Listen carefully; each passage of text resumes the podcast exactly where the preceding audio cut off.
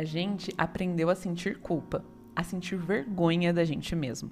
Naturalizamos a humilhação, porque é assim que quem erra precisa ser tratado. A cada erro cometido, uma punição uma consequência bem pensada, porque, segundo autores desconhecidos, se você não recebê-la, não vai aprender que não pode repetir. Não aprendemos a assumir responsabilidade, não aprendemos que somos naturalmente bons, mas que, como humanos, vamos errar, vamos fazer escolhas indevidas. Não aprendemos que, ao fazer uma escolha, isso naturalmente traz uma consequência e que é responsável observar o aprendizado dessas experiências para fazer escolhas amanhã, repetindo-as ou não. Fomos educados para a perfeição e cá estamos lutando contra as nossas imperfeições, assumindo culpa atrás de culpa, aceitando humilhação e nos humilhando porque não conseguimos compreender e acreditar que sempre é possível reparar eu sempre fui uma pessoa que me conectei facilmente com o lugar da culpa, com achar que eu faço tudo errado, um medo das punições do outro, do mundo e até de Deus. Hoje, com a mesma facilidade que eu assumo o lugar da culpa, eu saio dela. Com a mesma facilidade, hoje, depois de anos de terapia, eu olho para a culpa como um sinal de consciência. Ela me avisa que eu posso estar consciente da minha responsabilidade e livre para assumir apenas aquilo que me cabe, livre para fazer escolhas, livre para focar no aprendizado e no que eu quero evoluir.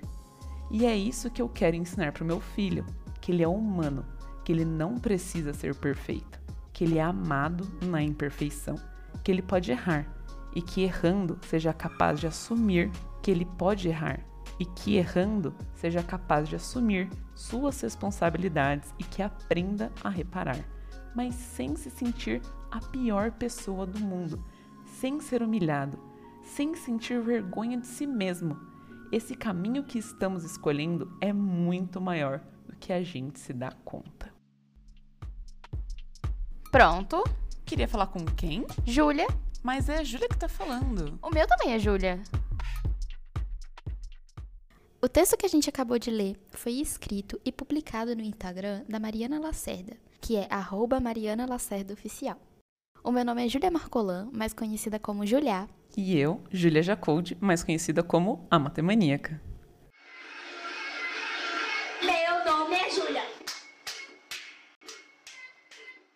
Ai, começou pesado. Nossa, começou tocando na ferida. Hoje começou assim, pegando o coração, esmagando com a mão. Vamos deixar mais leve, vai? Vamos conversar um pouquinho. Mariana toca mesmo, sem dó nem piedade. Mas estamos aqui para dizer que Mariana fala lindo e fala em prol da ciência, entendeu, meus amores? E apesar do texto ser sobre o erro, ela está certa, nunca errou. Talvez tenha errado, né? E tomou muitas culpas. Mas não nesse texto. Não nesse texto.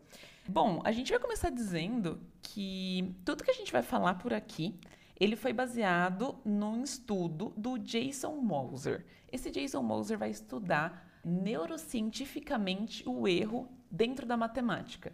Mas a gente pode expandir isso para o que a gente vive, para os erros do nosso dia a dia. Para onde é sobre a gente o que a gente tá quer fazer. a errar, em todo lugar. Inclusive na matemática, está tudo bem. Eu acho que o mais poderoso que o Jason diz nessa pesquisa é que toda vez que a gente erra, a gente está criando uma nova sinapse no cérebro. E o que, que isso significa? Né? Significa que assim, se a gente está estudando e a gente comete um erro, o nosso cérebro está trabalhando. Ele está criando atividades elétricas. Ai, Ju, porque significa que toda vez que a gente erra, a gente tem uma nova oportunidade de acertar, porque a gente descobre que a gente errou. Sim, mas não só. Por quê? Porque o estudo dele diz que tem dois tipos de atividade elétrica. Aquela que a gente comete um erro e percebe, que a gente tem um alerta fala, nossa, errei aqui, apaga e começa de novo. E aquele tipo de erro que a gente comete, a gente nem percebe. A gente nem se dá conta que cometeu aquele erro. E mesmo nesse erro, o nosso cérebro está trabalhando. É tipo, sabe quando você está fazendo uma conta muito grande e o final não bate? E você revisa essa conta 1.500 vezes e você não vê que tem um sinal errado. Aí o seu coleguinha do lado pega e vê que tem um sinal errado. É tipo isso, sabe? É o erro que a gente não percebe. É mais do que isso, porque vamos supor que você fez a conta, não tinha como bater o resultado, não aconteceu isso, e você seguiu a sua vida. E você nem viu que tinha um erro. Entendeu? Nesse momento, seu cérebro também tá trabalhando. E assim, é muito doido, porque se você tiver com uma disposição para o desafio, não só ali fazendo por fazer, tá, não, se estiver ali empenhado no desafio, né, tomando aquilo para si e tudo mais, o seu cérebro tá trabalhando mais e criando mais atividades sinápticas no erro do que no acerto. Nossa, que legal. Sim, então, tipo, o grande lance é: se seu cérebro tivesse na musculação, vamos dizer assim, ele teria parado se você tivesse acertando e ele estaria só trabalhando, levantando peso e tudo mais, quando ele tá errando. O meu cérebro, ele é o próprio Léo Stronda. Ele levanta muito peso. Eu acho isso muito, muito, muito legal da gente falar. E eu acho legal falar isso porque é meio tabu falar sobre erro hoje, né? Principalmente porque do jeito que a gente vive e a gente se organiza, a gente vê o erro como uma punição. E ainda toma mais do que uma punição, né? Eu não devia estar aqui porque eu estou errando. Então, sei lá, imagina que eu estivesse aprendendo a tocar flauta doce, bicho. Aí eu tô tentando aprender sorte grande da Ivete Sangalo. A minha sorte grande. Colocou uma nota. Ah, meu Deus, daqui não é para mim. Se você já mete essa porque você cometeu um erro, né? Tipo, saiba que nesse momento seu cérebro também está trabalhando, seu cérebro está aprendendo e não vale a pena desistir porque você está esse processo ele é importante, né? Sim. E eu acho que isso é muito refletido no fato de que a nossa sociedade é muito imediatista, uhum. sabe? A gente acaba a faculdade agora e se não tem um emprego, nossa, tá desesperando. Uhum. Então, assim, do jeito que criam a gente, do jeito que a sociedade atualmente é, a gente realmente não tem mesmo tempo de errar. Porque se a gente errar, dizem pra gente que acabou tudo. E não é isso. A gente pode errar. E a ciência aceita e confirma que você precisa errar. Sim. E eu acho que o doido é que a gente é punido mesmo por isso. Por exemplo, desde que a gente entra na escola, quando a gente erra, a gente leva a nota vermelha. Quando a gente acerta, a gente é valorizado. Quando a gente erra, a gente, sei lá, não vai para frente, a gente quer desacreditar naquilo. E é muito isso mesmo, porque assim, né? Quando a gente tá na escola, se a gente erra, a gente leva o xizinho, né? O ponto negativo. Quando a gente acerta, a gente é valorizado. Se a gente... Ganha estrelinha. É, a gente levanta a mão e erra, o nosso amigo faz kkkk da nossa cara como se aquilo fosse algo ruim. A gente nem arrisca, a gente nem tenta, porque a gente já tem medo de errar. Sendo que errar é parte do processo e mais do que isso, você está aprendendo muito errando. Você tem muito medo de errar? Olha, eu acho que eu já tive mais. Eu tenho muito medo de errar. É muito doido isso. Ontem mesmo eu tava chorando porque eu tava com medo de errar. Porque eu tô passando por uma semana muito difícil essa semana no mestrado. E aí eu tava com muito medo de, tipo, ter feito alguma coisa que não ficasse bom. E aí eu fui falando do que eu tava fazendo e eu fui chorando. Enquanto eu contava pra Júlia o que eu tava fazendo, sabe? Foi natural, só começou a escorrer água no meu olho. E eu tenho muito esse medo de errar e não sei, eu não sei sabe? Eu tô aqui falando de como a ciência deixa a gente errar, mas ao mesmo tempo eu tenho dentro de mim esse sentimento do medo de errar. É, mas eu acho que eu tenho isso porque eu não estou constantemente em avaliação e o lugar que é o meu trabalho usa essa metodologia aí de erro. Então a gente, tipo, lógico, não estamos dizendo aqui que a gente vai tentar errar. A gente vai se esforçar e caso a gente erre, isso está sendo positivo, inclusive, uhum. né? Então, assim, o lugar que eu trabalho sabe disso eu não tô estudando num lugar que tem alguém me avaliando sem saber disso, sabe? Então uhum. eu acho que eu não tenho muito esse medo, assim. Mas eu confesso que eu ainda tenho, porque, por exemplo, quando eu fui fazer o verão no IMPA, eu ficava, nossa, será que as pessoas que não sabem sobre todas essas coisas vão olhar pra matemaníaca, porque não vão olhar pra Júlia, vão olhar pra matemaníaca e falar ela tá errando, ela não sabe fazer essa convergência de sequência aqui, Ai, sabe? Colocar, please. E é muito doido porque assim, é toda uma questão de como a gente vê, como a sociedade atual vê o erro, né? Uhum. Porque se a gente for pensar no erro como ciência mesmo, a gente tem que pensar que tudo que a gente construiu foi construído em cima de pessoas que uma hora erraram, né? Então, por exemplo, é, se a gente for falar de muito antigamente, muito, muito, muito antigamente, uh, falava que a Terra era plana e que estava em cima de uma tartaruga, né? Falavam-se que era o o Sol que girava em torno da Terra e não a Terra que girava em torno do Sol. Não tão antigamente assim, né? É, então. E aí foi Copérnico, eu acho que foi Copérnico, que foi o primeiro que propôs isso, de que na verdade era a Terra que girava em torno do Sol. E é muito como a ciência funciona, né? Não que a ciência é construída em erros e a gente está errando o tempo inteiro, mas a ciência segue um método que é o de testar se está certo, né? Então, o que, que é o método científico? É você fazer uma determinada observação. A partir do momento que você faz essa observação, você formula uma hipótese. E aí as outras pessoas, ou até você mesmo, tem que testar e testar e testar para ver se aquilo tá certo. E aí é que muita coisa falha. Uhum. Né? Aí é que tem muita coisa que escapa e tá errado do que a hipótese que você fez, e isso é ciência. Então, assim, você descobriu que você não podia fazer. Tem uma frase que eu gosto muito, que é aquela assim: não sabendo que era impossível, foi lá e descobriu. Porque até eu descobrir que certa coisa é impossível é descobrir alguma coisa. Sim. Então, é isso, né? Esse é o método científicozinho. A Juliada é um exemplo muito antigo, mas isso é o que a gente vem fazendo até hoje como ciência e a gente precisa se organizar de algum jeito, porque a ciência virou global, né? Como uma sociedade global, a ciência também teve que se globalizar. Então, assim, o experimento que eu faço aqui e observo, eu preciso que outra pessoa em qualquer outro ponto do mundo seja capaz de realizar, né, de reproduzir o que eu estou observando aqui. Então, por isso que é muito importante toda aquela parte de metodologia e tudo mais, porque a pessoa está dizendo ali quais são as condições necessárias, uhum. o que de fato ela fez para que aquilo consiga ser replicável. É, e assim, não é replicável na sorte, sabe? Não é, ai, deu certo aqui uma vez, tem que dar certo sempre. Por exemplo, eu vou dar, eu vou dar o meu exemplo preferido de método científico, que foi um dia que eu comi salsicha e passei muito mal. O que, que foi ali? O que, que foi a coisa que eu observei? Eu observei que eu comia salsicha e eu passei mal. Passei mal a noite inteira. No outro dia, eu formulei duas hipóteses. Uma que eu fosse alérgica à salsicha e a outra que a salsicha estava estragada. O que, que eu fiz? Experimentei, comi a mesma salsicha de novo. não passei mal? Não.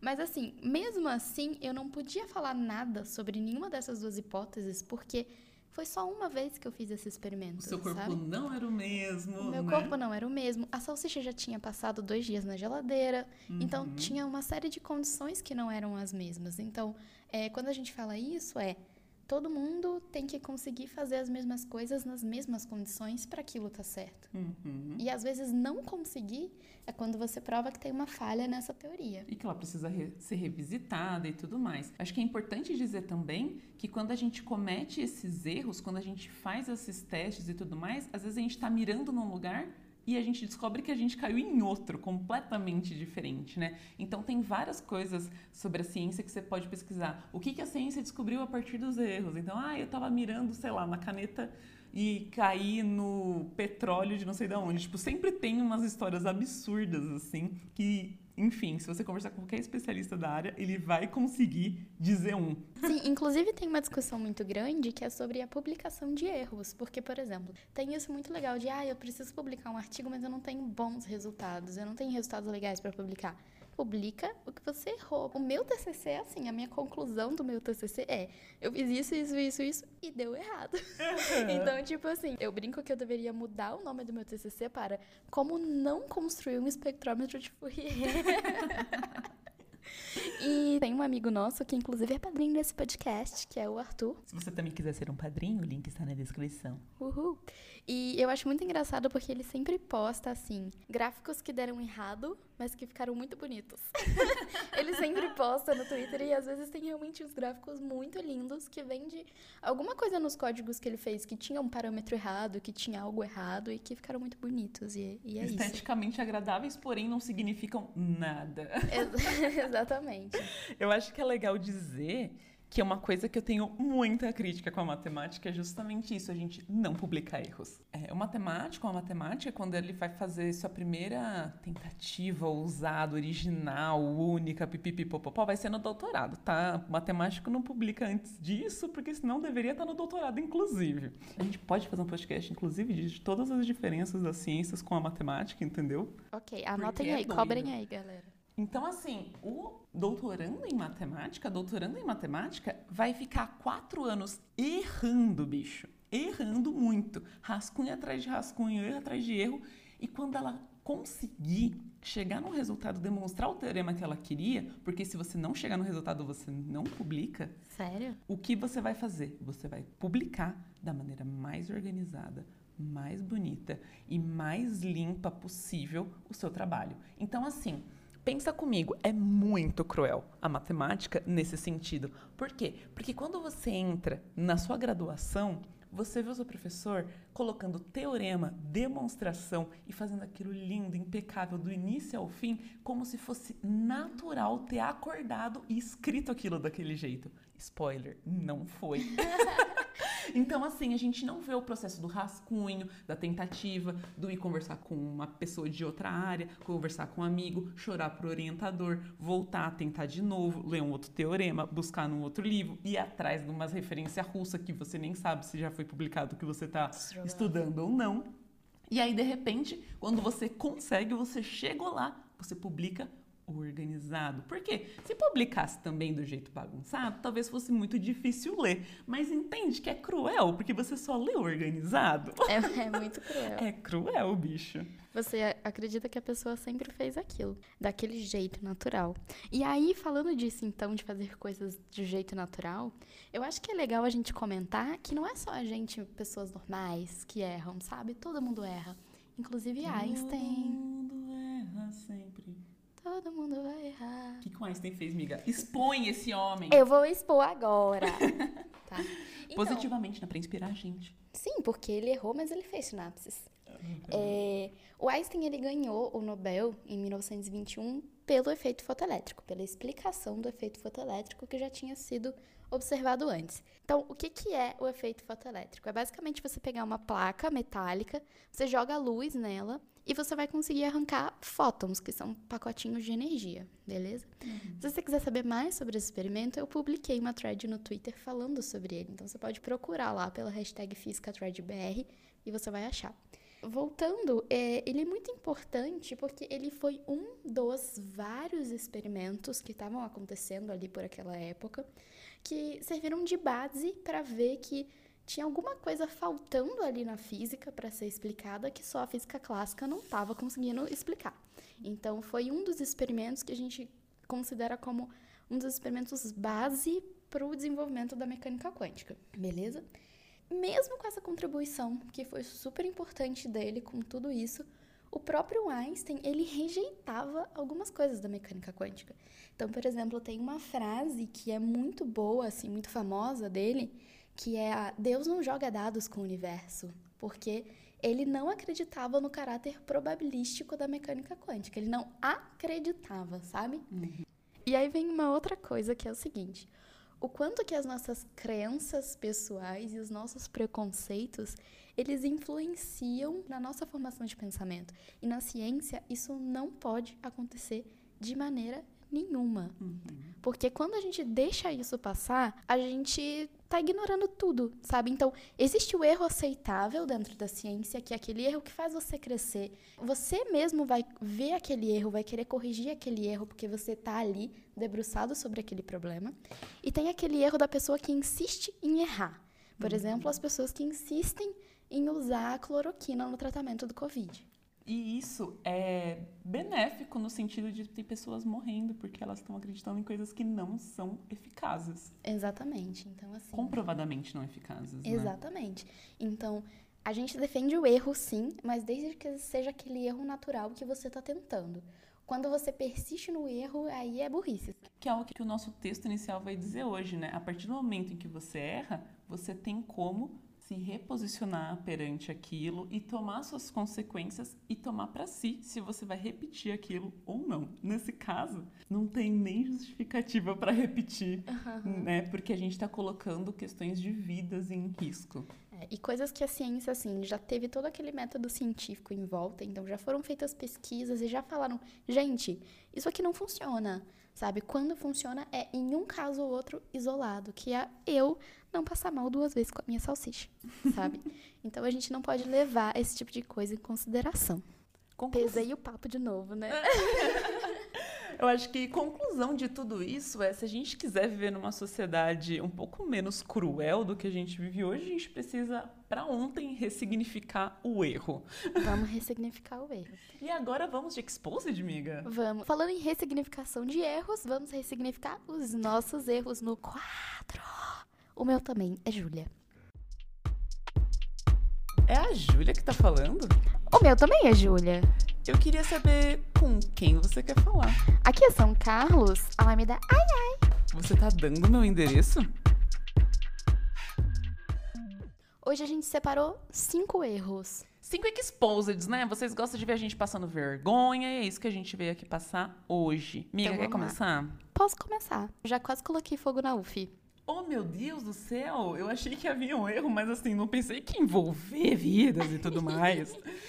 Mas é, então, na minha primeira iniciação científica era experimental, né? Então o erro da pessoa é ser experimental. E era em espectroscopia, né? E eu precisava passar uma corrente elétrica por um tubo de vidro com oxigênio. Era isso que eu tinha que fazer. E aí acontece que eu tinha uma válvula ali pra liberar a corrente pra aquele negócio. E eu virei, eu tenho um problema com o direito esquerdo. Eu tenho muito problema com o direito esquerdo. Ela usa uma pulseirinha do braço esquerdo pra poder falar que é o esquerdo. É, é, é esse nível. E aí eu precisava virar pra direita e eu virei tudo pra esquerda. E aí eu taquei uma corrente monstruosa no negócio. Pegou fogo de ter que pegar extintor, assim, menina. Tô falando sério? Foi, foi sinistro. Amiga do céu! Esse Fez ion e todo mundo saiu do prédio? Fez oi. Meu Deus. Eu acho que fez em mas foi só, tipo assim, foi muito rápido, porque o meu, meu orientador tava do meu lado. Então, assim que ele viu o fogo, ele já pegou o extintor e já jogou em cima, sabe? Mas foi depois desse dia que eu comecei a usar a pulseirinha na mão esquerda. E aqui estamos hoje. aí estamos Eu vou começar com um negócio mais leve, assim, mas eu queria dizer que eu tenho um irmão mais velho, né? Sete anos mais velho do que eu, e espero que minha mãe não esteja ouvindo esse podcast hoje, porque ela vai descobrir, e também espero que meu irmão não esteja ouvindo, porque eu vou contar um segredo nosso. Vamos lá. Minha mãe tinha uma panelinha de fritura. Ah, aquilo que toda mãe tem. A gente tem uma aqui em casa também. A gente comprou a panela e falou: essa daqui é a panela da fritura, entendeu? Essa daqui é que a gente bota o óleo, faz os negócios e tal, tal, tal. Minha mãe tinha essa, a pegada, entendeu, bicho? A a- igual, mais a pegada que o jogo de xícara que ganhou no casamento, entendeu? É no mesmo nível. Aí, eu e meu irmão, a gente botou fogo na panelinha. Mas o seu também é de botar fogo, então, né? E a gente teve que jogar a panela da minha mãe no lixo, ela não sabe disso até hoje. Jogou lá no lixão da mãe Lucinda, tá aqui me falando, de me julgando porque eu botei fogo na UF e botou fogo na panela. Qual que, qual que é Ai, a diferença? Tá ouvindo, né, Claudinha? Eu vou te contar isso, se você não ouvir esse podcast. Vai me expor. Eu vou pro meu segundo, então. Vai pro Posso? segundo. Então, teve uma vez que eu quase perdi um voo porque eu comprei a passagem do ônibus errado. Porque assim, eu sou do interior. E, e aí, eu não tenho avião na minha cidade. Então, eu tinha que fazer o quê? Eu tinha que pegar um ônibus pra São Paulo e de São Paulo pegar o meu voo. E eu tava indo sozinha pra Porto Alegre pra uma escola de inverno na URGS. Comprei meu, minha passagem pensando, ah, eu vou pegar um ônibus de meia-noite e 40, e aí o que, que eu vou fazer? Eu vou chegar no aeroporto até meio-dia, porque meu voo era meio-dia. O que, que acontece? Sou uma pessoa confusa, me confundi com data. E aí, É por isso que ela tem um calendário no braço. Brincadeira, gente. tem não.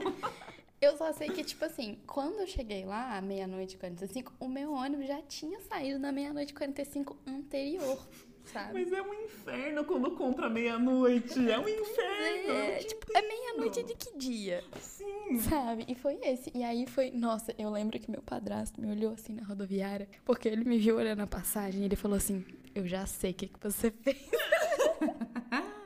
e aí foi mal um rolê, porque aí foi um amigo da minha mãe que tá acostumado a, a dirigir, né, pra estrada, assim. Me levou de carro três horas da manhã e foi parar em São Paulo, mas eu só sei que eu fiquei muito triste. e não ganhei o reembolso dessa passagem da URGS porque eu não peguei ela. Eu tive que pagar no meu bolso. Mas eu sei o que é estar na sua pele, porque todas as minhas passagens do intercâmbio eu peguei nesses voos do horário ingrato, entendeu? Por quê? Porque a gente não tem dinheiro, entendeu? A gente junta os pontos do cartão de crédito, a gente faz tudo que dá pra poder pegar a passagem do mais barato possível, porque no edital não cobria a passagem. E aí, o lance é o seguinte: era meia-noite e pouco meu voo também, olhei 40 vezes. Tipo assim, eu não queria perder um voo pra Finlândia, entendeu, brother? Pensa um Porque a bagulho que eu Finlândia não não dá pra ir de queria. carro três da manhã. Não dá. Tem que ter um barco. Tem que falar finlandês, não. Tá, eu vou pro meu segundo, que é pesado. Eu acho que eu nunca contei isso em nenhum lugar. Mas eu fiquei de recuperação no meu TCC. Sério? Sério. Foi um ano muito difícil, meu ano de TCC. O TCC na licenciatura em matemática na USP, ele é optativo. Então, assim, você escolhe fazer o TCC ou não. E eu escolhi fazer porque eu queria ter experiência em pesquisa e tudo mais. Beleza, tá aí tudo bem. E é uma disciplina de um ano. Então, quando chega na metade do ano, eu virei pro meu orientador e falei assim: olha, eu tô no ano filho da puta, entendeu? Tá muito ruim isso daqui. Eu perdi duas pessoas muito próximas de mim. Aconteceu um tanto de coisa estranha assim na minha vida. É, meu namorado da época tava indo fazer um intercâmbio e eu tava super ajudando ele. Assim, tava tudo ruim, entendeu? Tava a minha vida pessoal de mal a pior e a gente sabe que não tem como dissociar uma vida social de uma vida acadêmica, as coisas, né? Enfim, não tava bem mesmo. E eu falei para ele até de trancar, ele falou: "Ju, não tranca, a gente vai dar conta, a gente vai conseguir, não sei o que lá". Aí eu peguei e foi chegando perto da, da apresentação, assim, eu falei para ele, eu falei, olha, eu não tô me sentindo segura, eu sei o que eu preciso fazer, eu só não tive tempo, entendeu? De fazer tudo que eu preciso fazer. E ele falou, você vai apresentar esse trabalho. E eu apresentei. Minha mãe tava lá, eu terminei de apresentar, eu ouvi as críticas, que eram todas as coisas que eu sabia que eu precisava fazer, e eu saí da, da sala chorando, bicho. Eu chorei, eu voltei para ouvir a nota chorando. E aí eles falaram, Ju, tá tudo bem, você vai ter mais um tanto de tempo para reescrever e tudo mais, tá tudo certo. Conclusão. Eu reescrevi o que precisava ser reescrito, tirei 10 na recuperação e fiquei com uma notona, mesmo assim. Mas sabe assim, o trauma foi tão grande. Entendeu? TCC é um trauma, né? Sim. Eu lembro que na minha apresentação também, eu tive um professor, não foi muitas críticas assim, mas é, eu chamei um professor pra minha banca que é poeta. Inclusive, beijo pra ele, adoro você, Eugeni. E aí ele falou muito mas assim, foram críticas super gostosas de ouvir sobre o texto, né? E minha mãe já tava impaciente. E minha mãe ficava assim. Minha mãe falou alto uma hora na sala. Mas esse homem não vai parar de falar? e desculpa, já é um beijo e desculpa o Guenin pela minha mãe. E aí, amiga, conta mais um seu. Mais um? Então, essa daqui é meio vergonha da a matemática vai brigar comigo aqui. Eu já confundi seno com cosseno. Só que não foi assim. Numa, foi numa prova de eletromagnetismo 2, que é tipo uma matéria super específica da física, sabe? Amiga, você E quer conversar foi- sobre confusões? Sim, tá tudo Eu sou bem. muito confusa. Sabe aquele meme do John Travolta perdido? É você, A amiga. Nazaré confusa. Julia confusa. Sou eu, sou eu. eu. Eu faço muita confusão das coisas e é por isso que eu anoto tudo. A Júlia tá aqui de prova. Eu tenho 15 mil cadernos de rascunho e de anotação de Aí coisa. eu falo, Julia, mas esse caderno aqui é do quê? Não, não, é pra anotar as coisinhas que eu faço no dia. Não, não, esse daqui, Julia? Não, não, não, é pra anotar as coisinhas que eu faço no dia. Esse daqui, não, não. É que eu anoto especificamente cada coisinha que eu tenho que fazer no dia. e assim vai. É, é isso. E aí, qual é o seu próximo errinho? Ah, então, teve uma vez, assim, teve uma vez não, né? Minha adolescência inteira. bem um erro, mas assim, quando eu era criança, tinha uma prima muito próxima a mim, entendeu? A gente era, tipo, muito grudada. E a gente era grudada no nível. A gente usava as mesmas roupas, a gente usava o mesmo cabelo, e a gente fazia as. Nossa, a gente era muito junta. E eu só via ela nas férias, que é o momento que eu quero o quê? Brincar. E essa minha prima não comia um verde nem a vacatuça. Tipo assim, colocava um espinafre, não comia. Colocava uma alface, não comia. Colocava... Não comia, não comia as coisas verdes. O que, que eu fazia? Minha mãe olhava pro lado, olhava pro prato dela e eu comia toda a salada dela pra gente poder sair e brincar. Mas isso tá errado? Falava, essa merda aqui que eu quero brincar com você. Eu não sei Porque, se porque isso se tá eu não errado. comesse, eu não saía da mesa. Então eu comia pra ela, entendeu? Entendi. Não, muito boa. É, teve um próximo erro que também é uma confusão que eu fiz. Eu tava entrevistando umas mulheres pra fazer um projeto sobre mulheres na ciência, né? E aí, assim, todo mundo que faz entrevista com mais de 10 pessoas sabe que você vai escrever um e-mail padrão e você só vai mudar o nome da pessoa. Acontece que eu escrevi o nome da primeira pessoa, que era Márcia Barbosa, e eu copiei e colei com Márcia Barbosa pra todas as outras. Eu esqueci de O mudar o nome. com spoilers.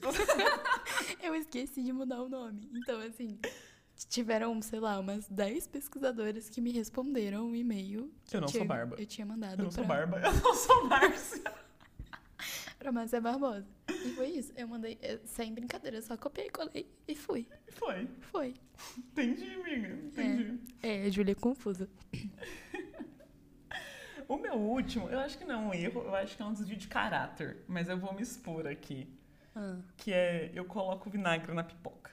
É eu não isso. sei nem o que pensar, mas eu não posso falar muito porque eu como pipoca com. Amiga, você joga batata palha no.